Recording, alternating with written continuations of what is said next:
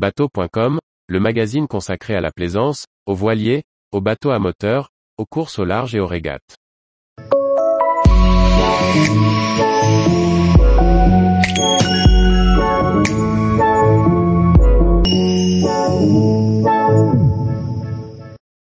Saint-Nicolas-des-Eaux, la boucle enchantée de la Bretagne intérieure.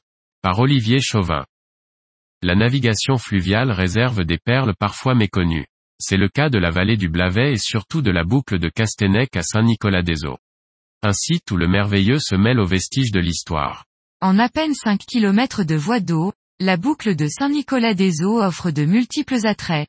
Un village aux quais animés en saison, des zones humides qui retiennent une faune riche et des escarpements baignés par le plus joli méandre du Blavet.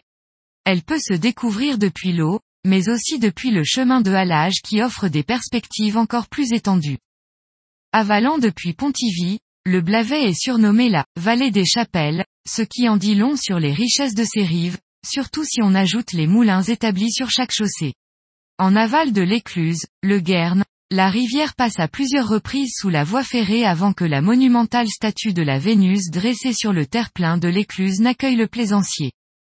Sur ce site de Castenec, une représentation féminine appelée Argro Warn, la Dame de Fer faisait l'objet d'un culte païen tel, que les autorités religieuses de 1661 la firent mutiler et jeter à l'eau. Repêchée, elle connut à nouveau le même sort avant d'aller orner le parc d'un château dans les environs de Beau. La statue actuelle, œuvre monumentale et récente de Christophe Milsan, ne doit donc rien au hasard. Le bourg de Saint-Nicolas est établi sur la rive gauche, face à un promontoire rocheux que la rivière n'a pu que contourner. Cette position géographique parfaitement défendue a été occupée de tout temps. Les Celtes puis les Romains y ont établi des camps militaires. Ce sera ensuite un château fort dont on peut encore apercevoir des vestiges. Le plus étonnant reste la chapelle Saint-Gildas, bâtie à flanc de roche, à l'entrée d'une grotte. Depuis le XVIe siècle, elle semble soutenir la pierre.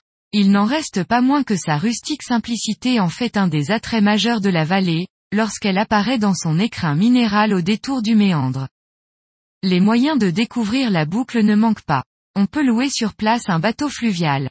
La base nautique propose des canoës, des kayaks, des paddles ou encore des vélos.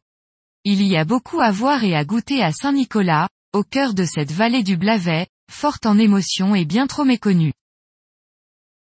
Tous les jours, retrouvez l'actualité nautique sur le site bateau.com et n'oubliez pas de laisser 5 étoiles sur votre logiciel de podcast.